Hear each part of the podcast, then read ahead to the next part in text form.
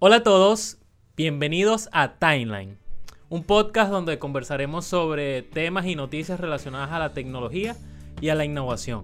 En el tema de hoy, te apostamos a que tienes un Xiaomi. Timeline. Buenas a todos, este, mi nombre es Diego Pérez, soy ingeniero electrónico y desde muy pequeño, este, amante de la tecnología, siempre me ha encantado este mundo. Yo soy Santiago Fernández, estudio comercio exterior y tal vez no estudié para ingeniero eléctrico, pero sí también me gusta la tecnología. Electrónico. Me gusta investigar bastante. Electrónico. Es lo mismo. no es lo mismo. este, ¿cómo estás? bastante bien. Espero que no se nos caiga el internet. Oye, sí. Pero bien, bien. Yo, yo también estoy bien, ya, ya que preguntaste. Ah, sí, lo siento. Eh, hoy queremos conversar mm, con ustedes un tema que, que para nosotros es relevante, sobre todo por el impacto que ha tenido en nuestra situación como país y nuestra situación como latinoamericanos. Y es, y es el caso de una empresa, bueno, que es realmente relevante en, un- en el sector de, de- de los teléfonos inteligentes, y es el caso de Xiaomi. Para, comenzar un poco esta conversación, me gustaría dar contexto de qué es Xiaomi y, y- y de cómo llegó hasta donde está ahorita, ¿no? Eh, Lo primero que hay que decir es que Xiaomi fue fundada en el año 2010, es decir, hace una década. Bueno, creo que en abril cumplen, cumplen, cumplen, cumplen los 10 años. Cumplieron. Y, y desde su momento de nacimiento, ya el fundador, bueno, los siete fundadores, ya tenían una visión, un plan de negocio muy distinto a lo que, a lo que es el sector de teléfonos inteligentes actualmente. Eh, eso, eso es relevante ya que no es el método tradicional y es algo que, que queremos conversar más a fondo, sino que ellos tomaron una vía, digamos, este, alternativa, agresiva y que dejó a muchos sorprendidos. Sí, como tú dices, ellos ya tenían desde el principio un modelo tal vez algo distinto, pero al mismo tiempo tomando temas de negocio de, en este caso, Apple. Ellos se inspiraron mucho en Apple. Ahora, tú, tú ves que, ok, eso es un punto muy debatible. ¿Tú opinas que ellos se, se pusieron a Apple como su, su empresa guía, ¿no? Es, es lo que, es lo que mucha gente dice. Sí, esto, tal vez lo que quiero decir, eh, sí he leído por ahí, de que incluso el mismo CEO, Lee Jun, ha dicho de que él leyó el libro que me parece que lanzó Steve Jobs y dijo, oye, voy a poner este libro como mi fuente de inspiración. Entonces por eso digo que en realidad él se inspiró mucho en eso. Porque Sí. también hay muchas comparaciones de, en el caso, por ejemplo, las presentaciones. Cuando él hace presentaciones Ah, de esa la vi, productos esa la vi. la forma igual. de gesticular, exacto, y de vestirse. Que tú dices como que, oye, ah, tal vez eres como un fanático un poco loquito por este Fanático ámbito. poco loco, pero exactamente. loco y millonario, porque su fortuna es considerable. Do- 12 billones de dólares, sí. creo que es. Entonces tú dices, alguien que quiso invitar a Steve Jobs y lo, lo está logrando. Lo está logrando muy bien. lo está realidad. logrando. O- hablando un poco de, de eso, podríamos comentar este que cuáles fueron los primeros pasos de Xiaomi que tú puedes destacar. O sea, cómo, cómo él enfrentó ese mercado. Bueno, él al principio, eh, desde el principio quisieron buscar una forma de enfocarse en un producto o en dos productos e ir poco a poco haciendo que su marca creciera. Por eso podemos otra vez aludir a que intentaron copiar un poco la, eh, la estrategia de Apple. Porque, por ejemplo, a diferencia de Samsung, lanzar eh, un teléfono y luego otro teléfono de gama media y otro teléfono de gama baja con diferentes pantallas, ellos lo que hicieron fue, vamos a primero a posicionar nuestra marca, vamos a hacer que nuestro producto sea reconocido, que de verdad la gente diga, oye, qué buen producto. Y eso fue lo que hicieron. Eh, cuando ellos lanzaron el Xiaomi Mi 1, Ujú.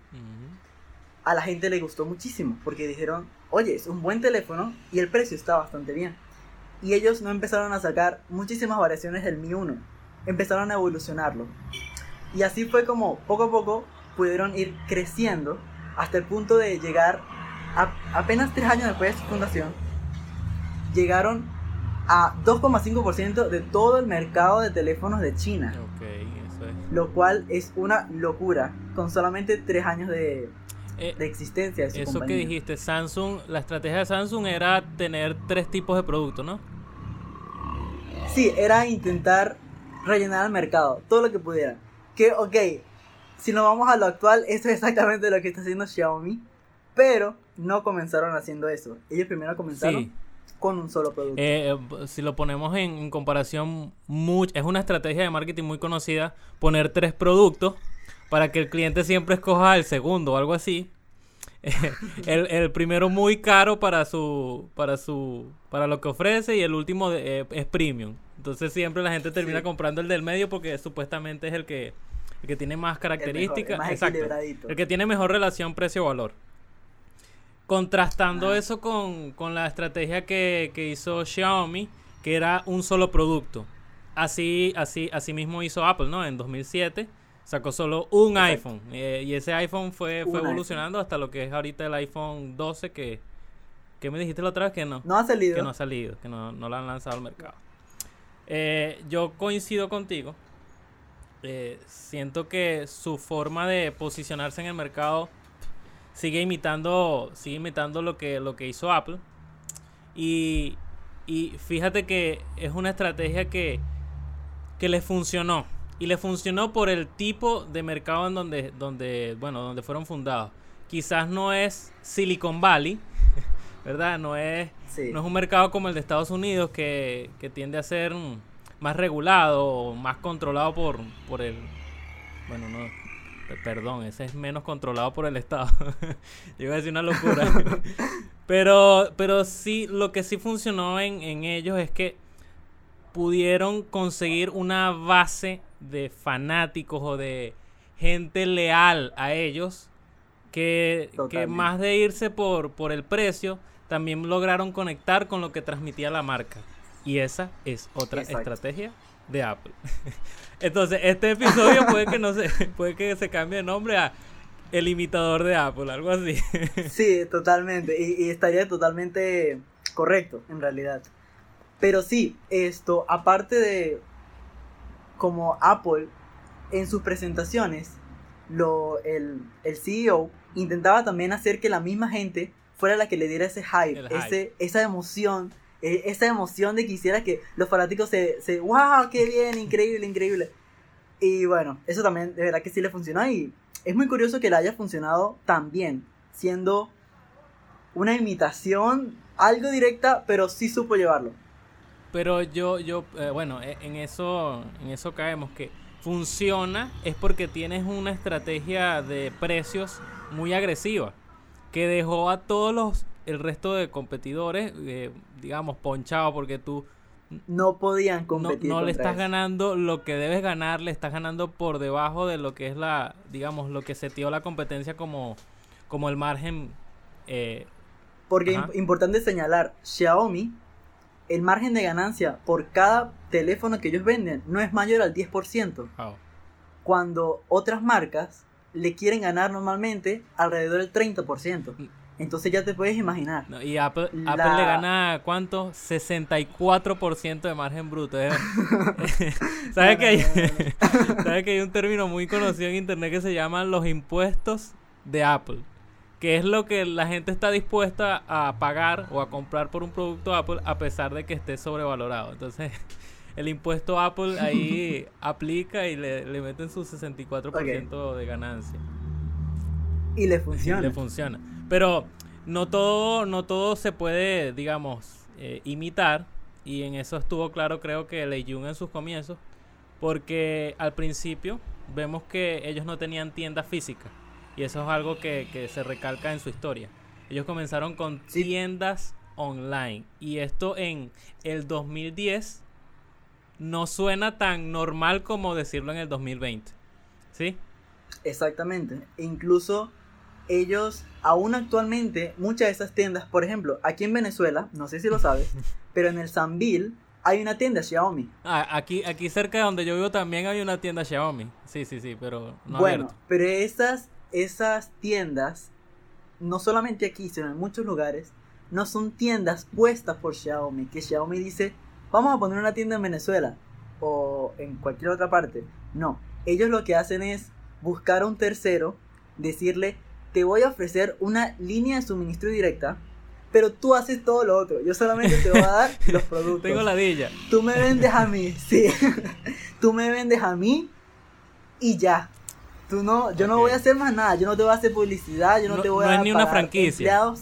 No es ni, no es ni No. franquiciado porque el franquiciado se encarga de hacer la- el, el mercadeo. Exactamente. No, es solamente una línea de suministro, podemos llamarlo así. Y eso fue lo que les sirvió mucho a ellos al principio para ahorrar costos, para abatar muchísimos costos. Yo- si no estás gastando en publicidad, si no estás gastando en tiendas, en realidad ese costo beneficio que te está dando tus productos baratos es suficiente y puedes seguir y creciendo con exactamente.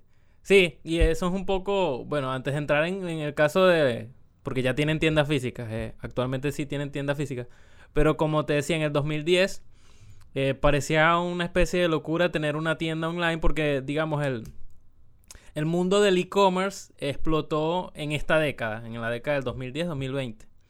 Este, ser pioneros en ese aspecto, este, obviamente lo hacen o lo hicieron por necesidad, porque necesitaban ahorrar de alguna forma, eh, ahorrar costos. Sí, exacto. Eh, su otro hito, importante este, es llegar a su- al mercado emergente que, que más le favoreció fuera de China, que, que fue India. Y ahí, y ahí también hicieron la misma estrategia de tiendas online, pero con una distinción. Eh, las, yo no sé si pudiste leer esto, pero ellos eh, hacían una promoción limitada. Entonces la gente se volvía loca porque eso estaba a muy, muy bajo precio, pero era por un tiempo limitado. Entonces creaban un hype ahí eh, enorme, un, un hype, el, término en español, perdón. Eh, no sé, una locura, un Este- fanatismo por querer comprar. Sí, en, en realidad no sabría cuál sería el término en español para Oye, hype. perdón, es que somos anglosajones aquí, entonces no, no tenemos el término en español. Pero, pero sí, exacto. Tal vez no lo necesite ahorita, pero oye, está barato, tengo que tenerlo. Bueno, es que si, si lo pones en la perspectiva de, de, los mercados que atacó Xiaomi, que no eran países, digamos, con, un- con un alto ingreso o que la mayoría de la gente no tenía, que no tiene gran poder adquisitivo, cuando tú ves ese tipo de, de promociones, tú sabiendo lo que te cuesta tener un teléfono, obviamente participas o tratas de buscar la forma de, de tener un, un teléfono de esa calidad y, de- y a ese precio. Y hablando de un poco también de esos mercados, el hecho de que sean un poco más baratos los equipos, también les ayudaba a ellos a impulsar su modelo de negocios que ellos vendían es, podemos decirlo como economía de escala. Economía de ¿Sí? escala. ¿Qué es economía de escala? Economía de escala es cuando una empresa prefiere vender en cantidad Ok. antes de ganar tanto por cada producto. O sea, es vender al mayor. Vender lo más que puedas. No vender al mayor, vender lo más que puedas. Vender lo más que puedas, exactamente. Un- Tal vez no ganando mucho por cada producto, pero al vender más, evidentemente vas a ganar más. Lo, lo que llaman hacer girar la rueda. O sea, no quedarte Sí, con inventario, sino tratar de salir de él lo más rápido posible y volver a, y volver a, y volver a comprar. Y volver a producir. Ok. Sí, eh, eh, Exactamente. bueno, es que obviamente si, si vas a tomar esa estrategia de mercado agresiva, eh, lo más lógico es tener un- una economía de escala. Y es lo que hacen las mayoría, la- la- las empresas que pueden realizar eso es porque tienen gran poder eh, económico. O sea, una empresa pequeña es incapaz de sostener una, una estrategia de, de economía de escala. Eh, llevándolo llevándolo a, a ese aspecto, este, ¿cómo tú piensas que pudo sostenerse ese crecimiento sabiendo que el, el- digamos, la industria de, de los teléfonos inteligentes se ha venido desacelerando ya hace más de dos años. Entonces, Y ahorita con el coronavirus, Coronavirus. se aceleró muchísimo. sí, e- entonces la pregunta sería, ¿cómo ellos pudieron afrontar ese cambio en el mercado? O sea, ¿cuál fue la, Porque- la- la renovación estratégica? Ellos no solo, aunque originalmente ellos no querían vender hardware, ellos no querían vender dispositivos, ellos se querían enfocar al software. Mm, Pero bueno, todos sabemos que en realidad su, su mayor fuente de ingreso en realidad eran los dispositivos que vendían. Pero de igual manera, ellos no solamente se enfocaron en los dispositivos, sino que diversificaron muchísimo su mercado. Porque, por ejemplo, hoy en día venden incluso paraguas. En serio, ellos venden incluso paraguas, mochilas. Y tú dices, una empresa de tecnología vendiendo eso. Sí, eso es exactamente lo que ellos hicieron. Diversificaron en muchas áreas y mantuvieron el mismo modelo de calidad. Calidad a un precio no tan alto. Y eso de verdad le- les ha ayudado a mantenerse y a crecer. No solo en su mismo mercado meta, sino en distintas áreas. Intentar acomodarse en áreas bastante diversas. Mira, aquí yo tengo que, a partir de 2015, Xiaomi empieza a fabricar las Mi Band, que son estas bandas tipo reloj que, que se conectan al teléfono y, y te dan muchos, muchos datos de, bueno, creo que ellos miden las pulsaciones, etcétera. Entonces, Sí. eh, a lo que quiero llegar con esto es que a partir de 2015 ellos ven eh, que va a venir un retroceso, bueno, un retroceso no, una estabilización en, el, en, el, en, el- en la industria de, de teléfonos inteligentes. Y para prever ese cambio, tú tienes que seguir creciendo porque tu estrategia es de bajos precios. Eh, ellos empiezan a divers- diversificar, como tú decías, y, y lo más importante es que empiezan a fabricar de todo. o o Sí. no fabricarlo, sino comprar empresas que ya estén fabricando eh, productos electrónicos en, en su mayoría, pero que estén enfocados en, en el IoT, o el Internet de los objetos, según mi, según mi traductor. El Internet de las cosas, ¿no? Entonces yo, otra Sí. referencia que tengo por aquí es que tienen más de 190 productos de IoT. O sea, fuera de, fuera de sus productos por teléfono, como tú decías, tienen otros 190 productos donde hay, como tú decías, paraguas. Yo también vi un, Paraguas. un karting, un mini karting. Entonces, yo quiero uno solo para andar así en, en mi calle. en mi ca- Sí, sí, sí. Tienen un mini karting, un scooter, eh, eh, monopatín eléctrico, tienen un montón de cosas. Claro, eh, todo esto no va enfocado, sino a. Va enfocado, mejor dicho, a- al smart home, al, al IoT, a tener una, un ecosistema de productos Xiaomi donde tú Sí. puedas, bueno, hacer lo que te dé la gana con tu vida. Exactamente. Esto, ¿sabes que Cuando tú decías, en el caso de India, que era un mercado muy importante también para ellos, porque en realidad es el segundo mercado más grande del mundo, el hecho de que la gente no tenga tanto poder adquisitivo hace que en la actualidad Xiaomi también se posicione muy bien en Latinoamérica, porque lamentablemente el poder adquisitivo de Latinoamérica tampoco es muy alto. En realidad, incluso eh, según una- un artículo de la BBC, el ingreso promedio de Latinoamérica son 10 mil dólares al año. ¿Y dónde, dónde es eso que.? Es en promedio. En promedio. En promedio. Hay, hay- hay veces ah, más alto, por ejemplo Argentina o Panamá. Bueno, Argentina ahorita tal vez ya no tanto, pero sí tienen un promedio bastante alto. Igual que Panamá, igual que Uruguay. La cosa es, esto, imagínate a una persona que gana 8 mil dólares, 10 mil dólares al año. ¿Tú crees que va a comprarse un iPhone de 1200 dólares? Obvio, no. ¿Cuándo? ¿Cuándo? Obviamente no. Entonces, eso también le ha ayudado mucho a Xiaomi que se haya, eh, haya crecido bastante bien también aquí en Latinoamérica. Ya que, como ellos venden productos de gama media alta a un precio bastante asequible, pues de verdad les ha, funcionado y ha estado creciendo durante todos los últimos años. Y de verdad creo que es algo importante porque Samsung, que es la actual líder en Latinoamérica, obviamente está muy adelante todavía de Xiaomi, pero Samsung no está creciendo al ritmo que está creciendo Xiaomi. Entonces probablemente en un futuro está ahí peligroso eso, ese aspecto ahí de la competencia.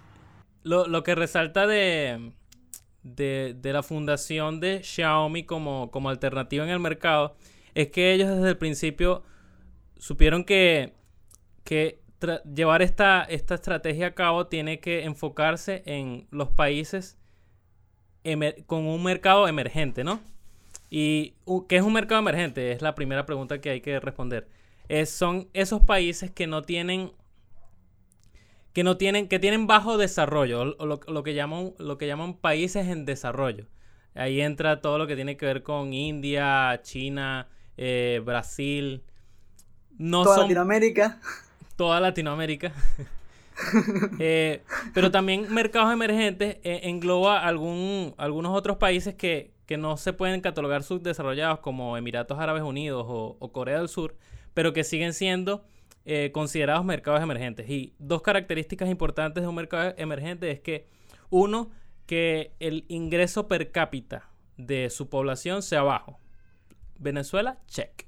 ¿Sí? Latinoamérica, check. Toda Latinoamérica, che. Y además es que otra característica de, de un mercado emergente es que tienden a tener un crecimiento rápido. Pero así como crece rápido, también este, tiende a caer en picada de manera catastrófica. Y eso es lo que vimos, eso es lo que vimos eh, eh, en economía durante estos últimos, bueno, a partir de 2008 hubo un decrecimiento en los países con mercados emergentes. O sea, eh, toda esta cuestión de la, de la crisis financiera generó, generó un, un ecosistema donde ya los países no podían sostener su deuda, pero yo creo que eso es otra conversación a la que no pertenece esto. Solo Sí. quería recalcar que el mercado emergente tiene dos características, el, el crecimiento rápido y el, y el eh, que los- la población tiene poco ingreso per cápita. Per cápita. Ok. Entonces eso va enfocado, esa estrategia va enfocada a ese tipo de países. Lo comentamos al principio, eh, uno de ellos es India y, y después siguió, eh, siguió avanzando hasta llegar a Latinoamérica. Eh, Exactamente. yo lo que veo es que desde Venezuela, en Venezuela como tal, ellos no enfocaron su estrategia para un, un país tipo el nuestro, sino que es consecuencia de- del mercado latinoamericano y de, y de lo que estaba sucediendo, digamos, en este país. Su principal objetivo era o es Brasil. Ellos entraron por ahí, por Brasil y por Colombia. Fueron sus dos primeros mercados. Incluso ellos, ellos lograron poner una, una manufacturera en Brasil. Ah, ellos sí hicieron una fábrica ya. No sabía. Ellos hicieron una fábrica en Brasil incluso. Eh, así que sí, imagínate, si ya eran baratos, poner una fábrica en Brasil para distribuir a Latinoamérica les iba a salir muy bien. Bueno, les está saliendo muy bien, bastante bien. Esto, pero bueno, ya hablando El, el, en el boom general, de Xiaomi en, en Venezuela, yo, yo recuerdo muy bien este cómo sucedió porque yo me acuerdo que una prima mía, este, ella me está pidiendo consejos de, ay, ¿cuál teléfono me compro y tal? Y ella me muestra, mira, este Xiaomi. Imagínate, era, no sé, creo que era 2016, 2015. Estaba en la universidad todavía. Eh, me pasa una imagen de- del teléfono y yo digo que es Xiaomi. Eso es chino, Que ¿qué es ahí mismo, esa fue, esa fue el, pre- el primer prejuicio que, que le lancé. No, vale, no compres ese teléfono, ese teléfono es chino, eso es de mala calidad. Ella, Eso es un blue. cómprate un blue. Cómate un blue mejor. sí. ella a pesar, Que sabes que es malo, pero mejor malo conocido que bueno yo, por tuve, conocer. yo tuve un blue y no tengo nada en contra de él. Fue un buen teléfono y no. Bueno, le, dio, le di descanso en paz. Este, a lo que prosigo con mi historia es que mi prima fue terca y ella sí decidió comprarse ese teléfono. Y resulta que el teléfono era una maravilla, no sé, creo que era el Mi 6, 5, algo así. Ella quedó Ok. encantada con el teléfono porque ofrecía mucho más de lo que ella podía obtener en otro teléfono. Ella quería memoria, el teléfono tenía bastante memoria. Quería una buena cámara, el teléfono tenía una buena cámara. Y son esas cosas que tú dices, ¿cómo, cómo fue capaz de, de- de suceder todo esto de Xiaomi y Venezuela ni se enteró de que, de que este tipo de teléfonos este, o esta, esta empresa venía en camino?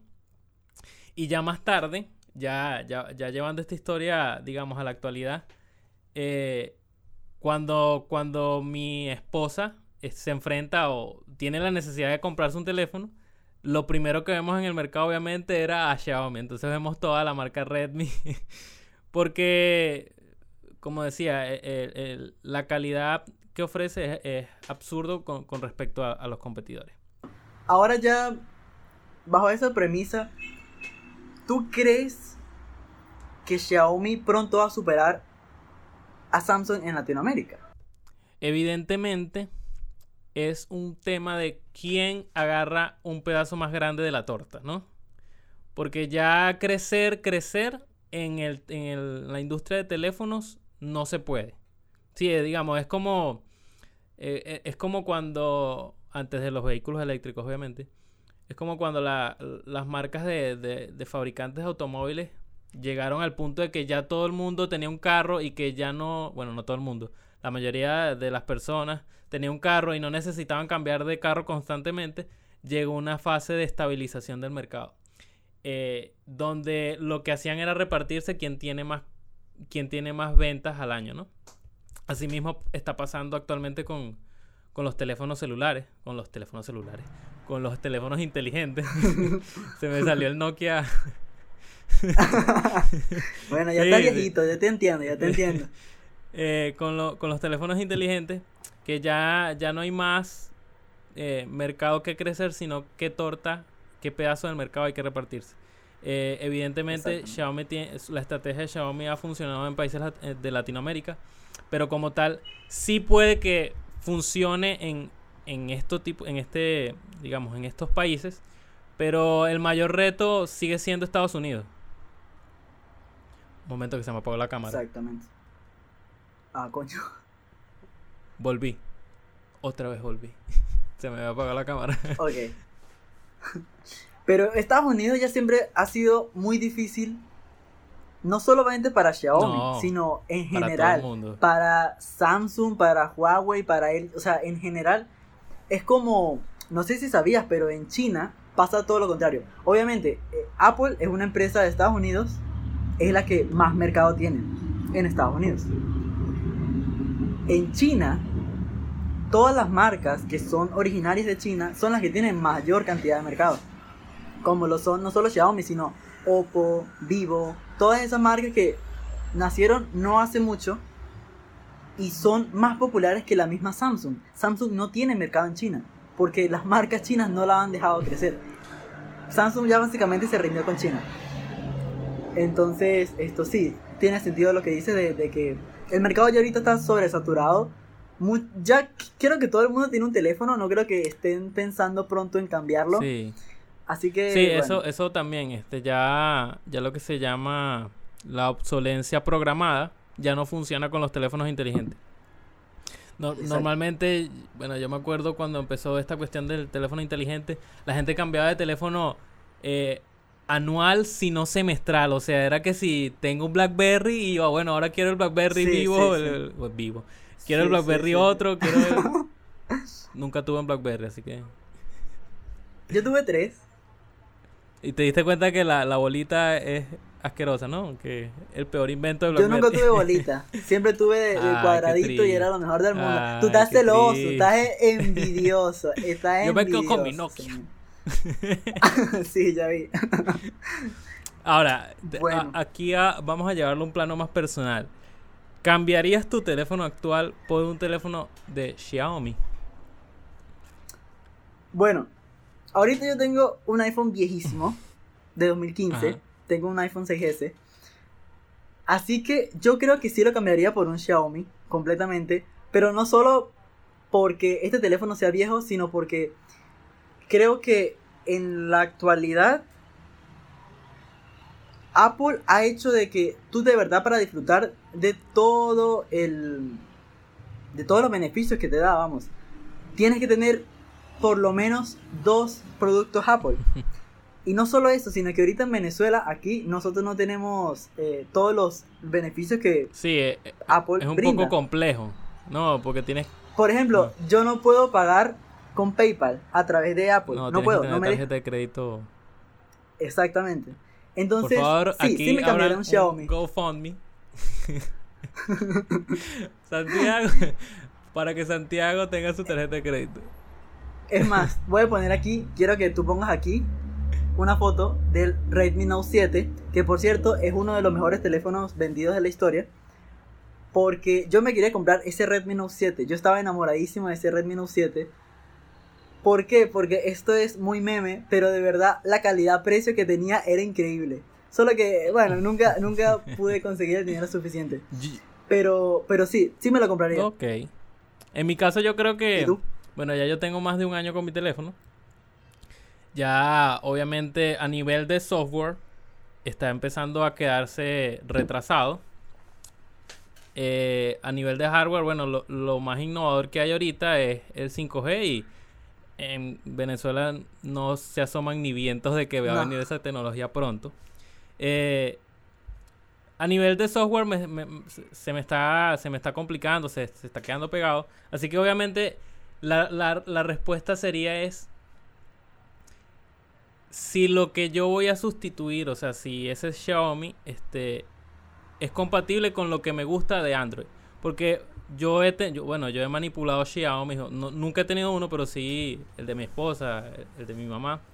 Este, si veo que su interfaz no me gusta, a pesar de que tiene muchas eh, ventajas con respecto a, a la interfaz de, que viene de Android, eh, creo que tengo una costumbre ya de, de lo que venía haciendo Android durante todo este tiempo. Obviamente uno aquí habla desde, desde el lado de que tendría que comprarme un teléfono nuevo. Entonces, posiblemente sí lo compraría, pero preferiría otro teléfono. Ok, ok. Y bueno, Yo, yo creo que Como última yo cosa- creo que también es importante preguntarles a ellos, a ustedes, si ustedes cambiarían su teléfono actual por uno Xiaomi. Dejen su o si ya tienen un Xiaomi, o bueno, sí, sí.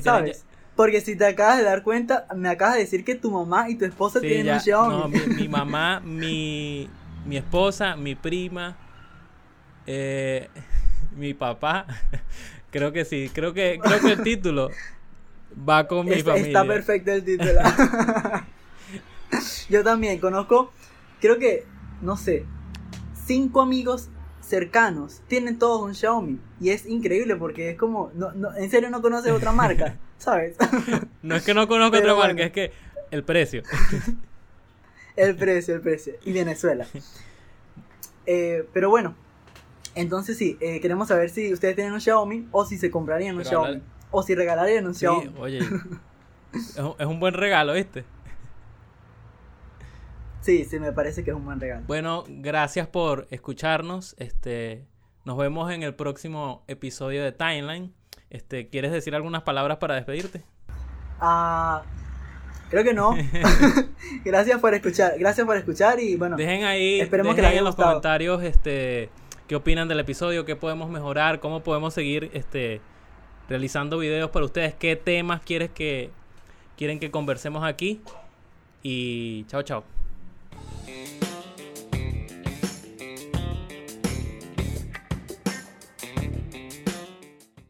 Bueno, saluda a tu yo del futuro para cuando tengamos 100.000 suscriptores. Hola, yo del futuro. Gracias por hacer esto, vale.